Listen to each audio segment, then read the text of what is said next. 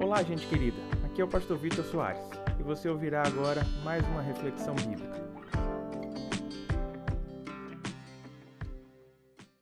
Tem uma frase que tem sido recorrente, uma frase que eu tenho escutado bastante é é o fim dos tempos. O fim dos tempos chegou. E agora, pastor, o que é que vamos fazer? Eu recebo diariamente no meu celular, pelo WhatsApp, às vezes pelo Instagram, outras redes sociais, várias pessoas falando sobre o anticristo, sobre o número da besta, sobre o chip e tantas outras coisas.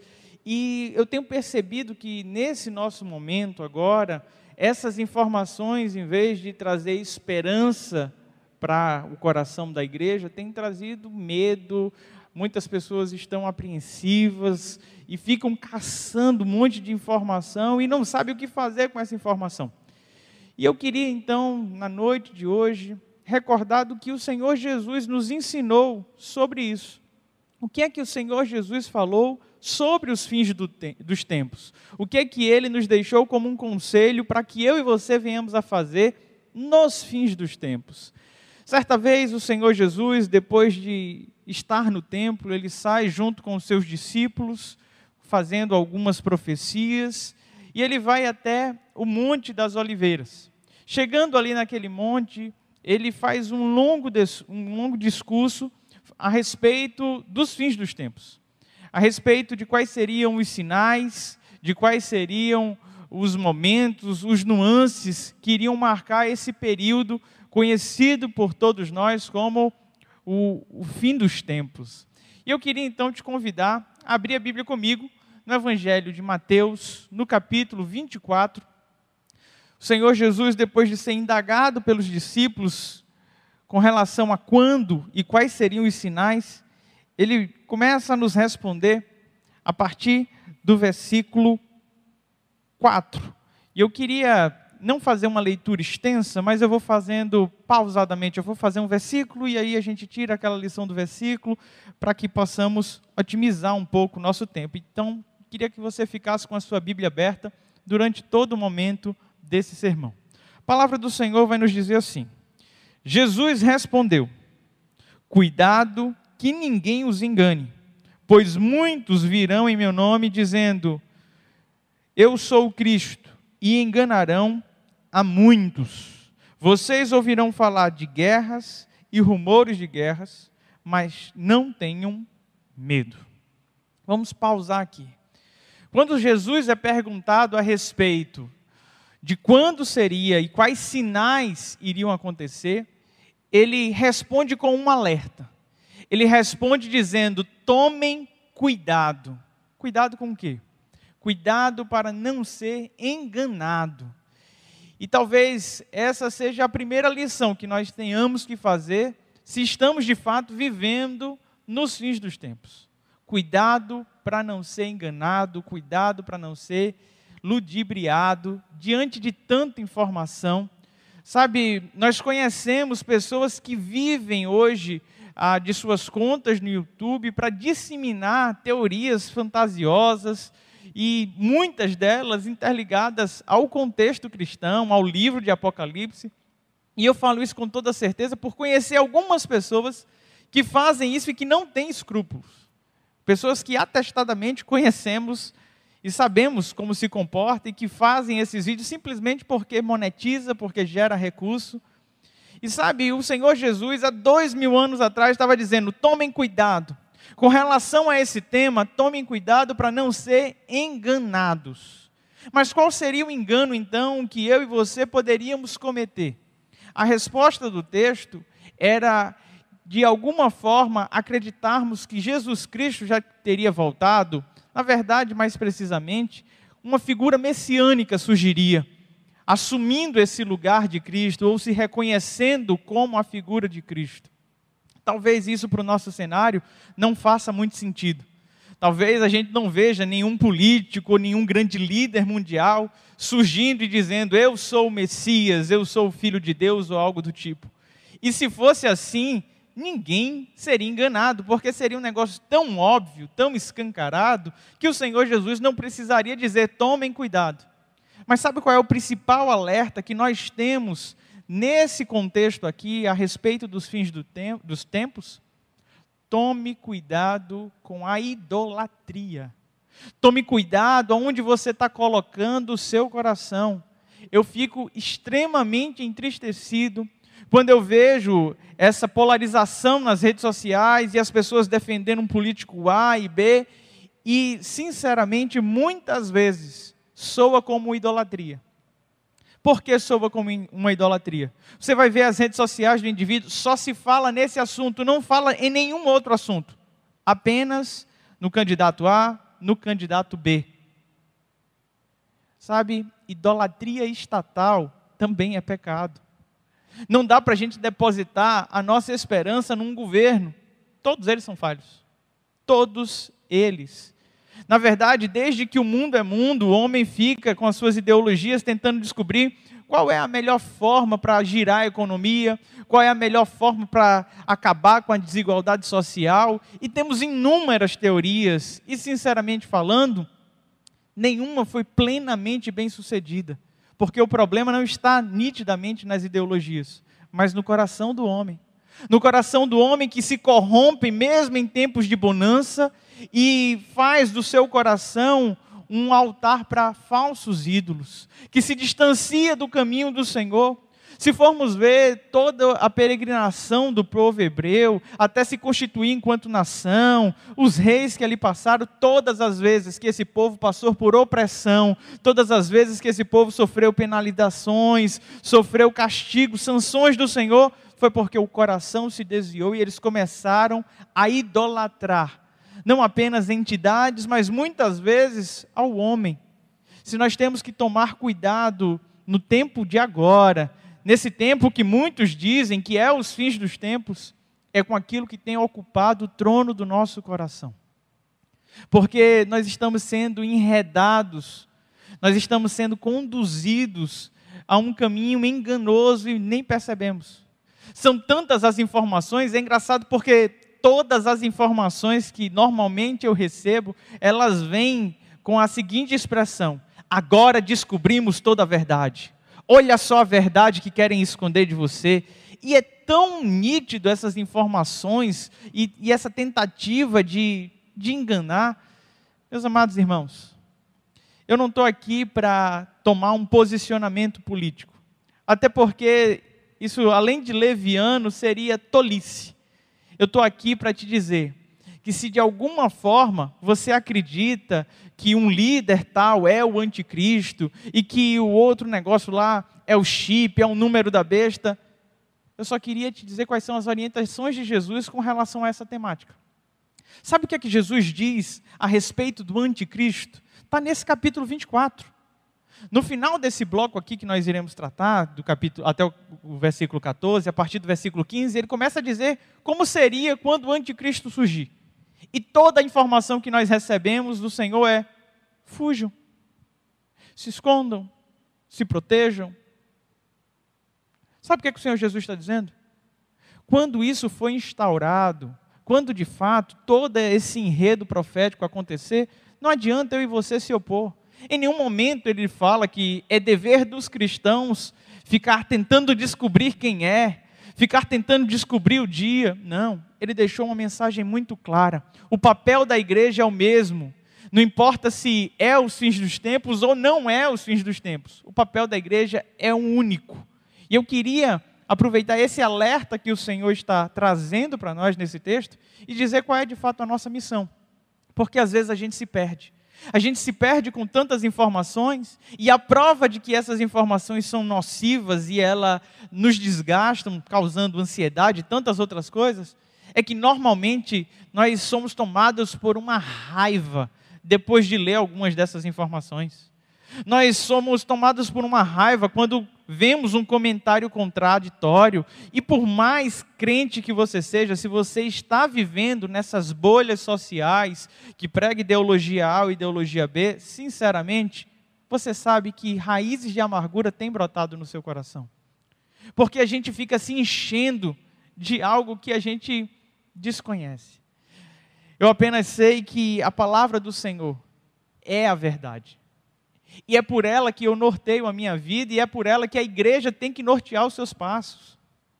Se a gente não quer ser enganado, se a gente não quer ser enredado por essas emboscadas malignas, que a gente sempre fica na dúvida quem está com a razão ou não está com a razão, nós precisamos seguir o que o Senhor Jesus nos orienta. E o alerta dele nesse texto continua.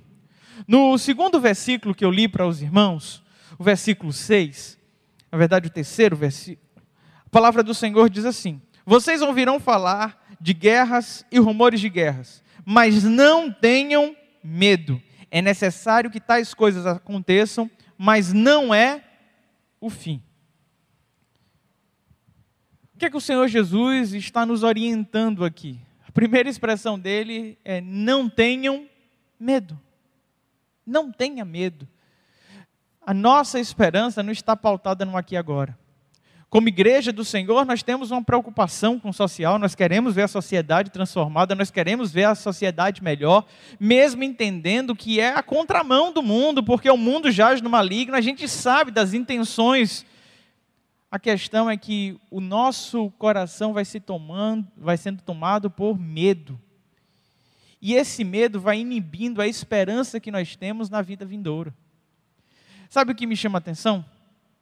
As pessoas dizem: Eu não quero morrer, pastor. Eu tenho medo de morrer. E aí, quando começam a ouvir falar sobre o anticristo, tribulação ou qualquer coisa do tipo, fala que tem medo também.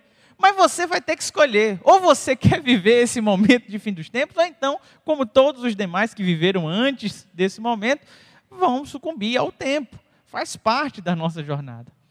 Mas o que é importante é que a mensagem apocalíptica, a mensagem do desfecho, não é uma mensagem de pânico e terror, porque essa mensagem, ela traz uma segurança para aqueles que são salvos em Cristo Jesus. Ela traz uma segurança, uma certeza de que um dia estaremos face a face com o Senhor e a gente não tem que temer o que irá nos fazer mal. O texto vai avançando e a partir do versículo 7 ele diz assim: Nação se levantará contra nação e reino contra reino. Haverá fomes, terremotos em vários lugares, tudo isso será o início das dores. Então eles os entregarão para serem perseguidos e condenados à morte, e vocês serão odiados por todas as nações por minha causa. Naquele tempo, muitos ficarão escandalizados e, trai, e trairão e odiarão uns aos outros. Tudo que eu acabei de ler para os irmãos não diz respeito apenas ao que está acontecendo ou ao que vai acontecer. Vamos voltar na história? Quando Cristo Jesus sobe aos céus e a igreja é instaurada, o que é que acontece com os cristãos do primeiro século? Eles são perseguidos? Existiam guerras? Existiam rumores de guerras? As pessoas odiavam eles? Eles eram mortos? Aquilo ali era o princípio do fim. O texto que nós lemos diz: ainda não é o fim. E agora, quando lemos a, a, essa questão da perseguição e tudo mais, ele diz: é o início das dores. Meus irmãos, Jesus sempre foi claro, ele disse: No mundo tereis aflições. Faz parte da jornada da gente. A gente não tem que temer o futuro, porque isso aqui já está acontecendo. É tolice a gente não perceber os nossos irmãos que vivem na Ásia e, por professarem a sua fé, são condenados à morte, são condenados a prisões, precisam ser deportados de países. Quantas histórias vocês já conhecem? Esse cenário não é novo para a gente. O nosso coração não tem que se encher de medo com relação a tudo isso. Simplesmente isso é fruto de uma sociedade que foi tomada pela maldade, pela perversidade. E essa maldade está crescendo, e quanto mais cresce a maldade, mais nós precisamos ficar alertas. Porque olha o que Jesus fala aos seus discípulos. A partir do versículo 12, a palavra do Senhor diz assim: Devido ao aumento da maldade, o amor de muitos esfriará. Esse é um alerta importante. E é um alerta para os dias de hoje. Muitas pessoas estão, estão completamente é, centradas na ideia de que esse é os fins dos tempos, estão estudando profecias, estão buscando notícia, estudando sobre Illuminatis e várias teorias e várias sociedades secretas. E sabe o que é está acontecendo? Tem se distanciado da oração, tem se distanciado da leitura bíblica, o amor está esfriando. E quando o amor esfria, a esperança se acaba. Hoje, meditando no livro de Coríntios, lá no capítulo 13, vendo ali a respeito do perfeito amor, o último versículo, Coríntios 13, 13, diz que dos três que sobram ali, a fé, a esperança e o amor, o maior deles é o amor. E pensando nesse texto, eu cheguei a uma conclusão tão simples. Quando o amor se esvai, quando o amor se acaba, naturalmente a fé ela é diminuída e a esperança acaba junto com ela. Só faz sentido a fé, só faz sentido a esperança se continuarmos com o nosso coração cheio de amor. E esse amor que eu estou narrando aqui não é um amor sentimental, não é sentir uma paixão ou gostar de pessoas que nos perseguem, que fazem o mal. Não é isso que a palavra do Senhor está falando está falando sobre sermos movidos de compaixão, sobre agirmos com misericórdia, sobre olharmos para o outro e entender que a nossa luta não é contra carne ou sangue, mas sim contra principados e potestades, é entender o nosso lugar no reino e parar de briga tola. O amor está esfriando, o ódio está tomando conta dos corações, como nós lemos aqui no versículo, no versículo 10 muitos vão se escandalizar, muitos vão se trair. Ele vai usar mais uma expressão aqui no versículo 10: odiarão uns aos outros. É triste ver pessoas dentro da nossa igreja, dentro de tantas outras igrejas, dentro da ordem dos pastores e de tantos outros lugares, se odiando simplesmente por posicionamentos políticos levianos, banais, mínimos. Meus irmãos, se esse é os fins dos tempos, é um tempo da gente voltar o nosso coração inteiramente para o Senhor. É um tempo da gente deixar as fábulas de lado, as fábulas que o Paulo falava lá em 2 Timóteo, no capítulo 4. Ele dizia vai chegar um tempo que as pessoas vão se, sentir coceira dos ouvidos, elas não vão querer dar ouvidos à verdade, elas vão querer seguir os seus próprios mestres. A gente está vivendo esse tempo, mas é por isso que eu preciso te desafiar, meu amado irmão. Volta para a palavra, ela é a base de todas as coisas. Se esse é o fim dos tempos, o que o Senhor Jesus tem nos orientado a fazer, tome cuidado com os enganadores. Não tenha medo. Não permita que o amor esfrie. Administre a sua paixão, a sua emoção pelo Senhor, a sua gana pelo reino dos céus. O texto vai avançando e olha o próximo conselho que o Senhor Jesus nos dá a partir do versículo 13. Diz assim: Mas aquele que perseverar até o fim será salvo. Aquele que perseverar até o fim será salvo. Meus irmãos, se existe algo que está nas nossas mãos e que eu e você podemos fazer, é perseverar. Por mais doloroso que seja, por mais desafiador que seja, vale a pena permanecer. Existe uma promessa e aquele que prometeu é fiel para cumprir. Sabe, você não está concorrendo a um prêmio, que você não sabe se no final vai ter ou não vai ter uma bonificação, se vai ter alguma glória, não. Nós estamos correndo uma carreira que foi proposta para a gente, que o final é glorioso, mas requer de mim e de você um esforço. A salvação em Cristo Jesus é um ato, foi um ato gratuito de Deus para conosco, mas a nossa busca pela santidade, depende de mim de você, depende da nossa perseverança no Senhor. Por fim, versículo 14 nos diz assim: E este evangelho do reino será pregado em todo o mundo, como testemunho a todas as nações, então virá o fim. Então virá o fim. Que fim é esse que o texto está falando? É o fim dos tempos? Chegará à finalidade, o objetivo. Sabe qual é o objetivo de tudo isso que nós temos vivendo já há mais de dois mil anos de perseguição, de lutas, de guerras, de rumores de guerra, de ódio, de peste, de tantas coisas? É simplesmente para fazer com que eu e você possamos pregar o Evangelho dizendo: olha, para esse mundo tem uma redenção, para esse mundo tem uma salvação. Se é de fato os fins dos tempos, em vez de você ficar mandando mensagem de WhatsApp para os outros dizendo assim: o líder tal é o anticristo, fulano de tal tem a marca da besta, manda uma mensagem dizendo: é tempo de se arrepender, é tempo de voltar o seu coração para o Senhor, é tempo de buscar Ele enquanto se pode achar, porque o Senhor quer sarar a nossa terra, Ele quer nos dar uma viva esperança, e a gente fica perdendo tempo com tanta tolice, com tanta besteira. Sabe, em vez de você ficar preocupado, é o fim dos tempos, o que fazer? O mesmo de sempre. A igreja foi desafiada a pregar o evangelho, a tempo e fora de tempo. Enquanto a última trombeta não tocar, enquanto o Senhor não descer dos altos céus, eu e você temos o compromisso de anunciar Cristo, anunciar Cristo até que ele venha. Oh, meus amados irmãos, Nunca antes na história nós tivemos tanto acesso a outras pessoas como nos nossos dias.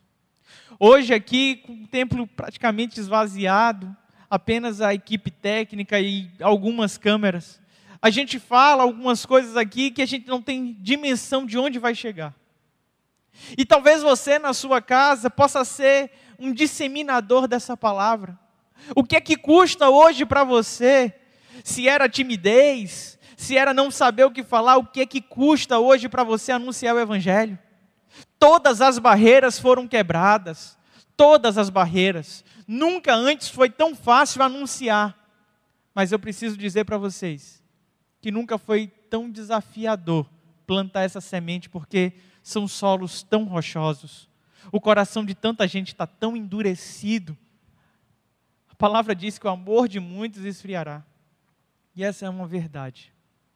É por isso que eu quero te desafiar hoje a voltar ao primeiro amor, a voltar a ter uma paixão pelo reino, a voltar a de fato o princípio pelo qual te trouxe até aqui.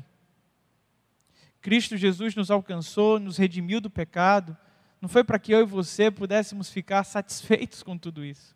Foi para que eu e você pudéssemos fazer parte de algo muito maior, do corpo de Cristo, e sairmos buscando incessantemente outras pessoas que estão perdidas. É tempo de avivamento, é tempo de arrependimento.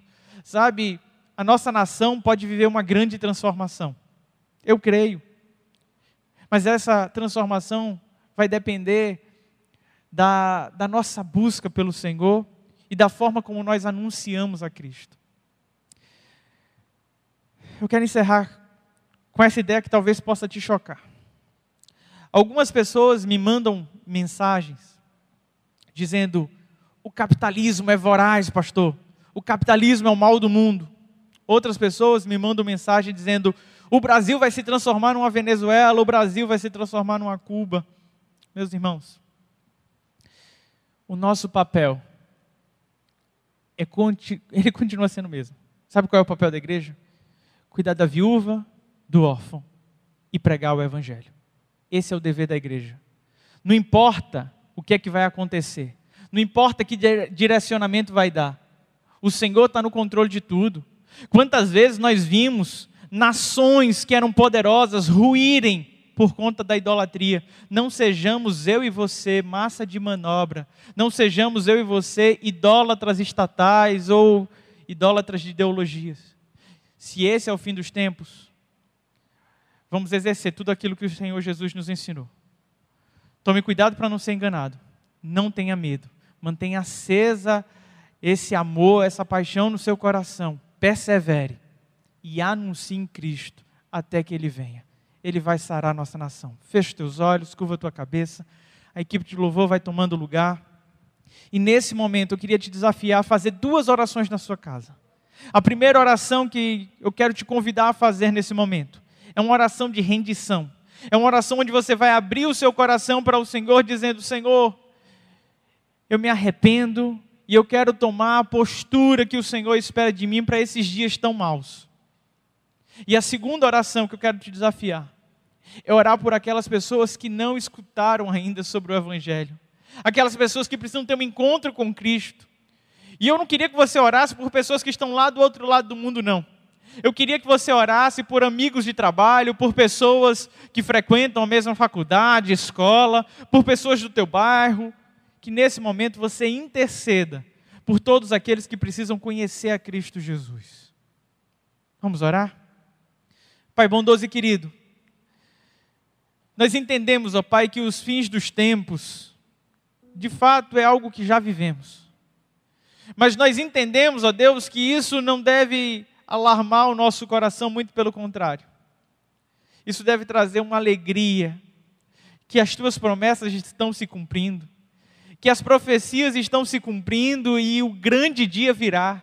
O dia que estaremos face a face contigo, o dia que essa terra será redimida, o dia que o mal será plenamente neutralizado, o dia que a alegria será eterna. Deus, ansiamos por esse dia, Pai. Ó Deus, som do nosso coração.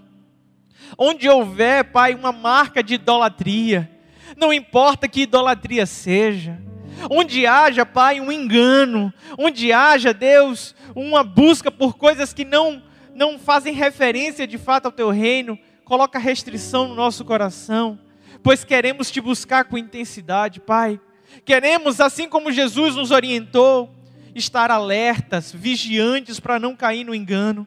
Queremos, ó Deus, como Cristo Jesus nos ensinou, manter o nosso coração sem temores, confiando em Ti, crendo que o Senhor nos livrará de todo mal.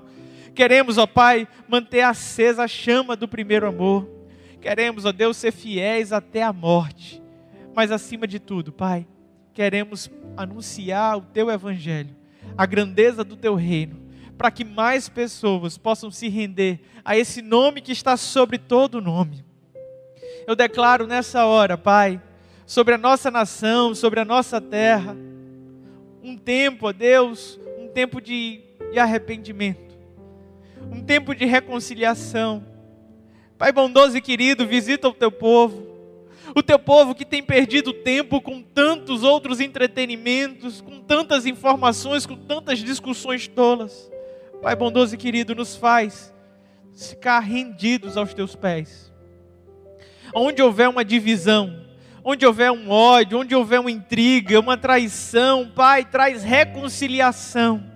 Que esse seja um tempo, Pai, que possamos plenamente nos voltar ao Senhor. Ministra, ministra, Pai, sobre cada família aqui representada.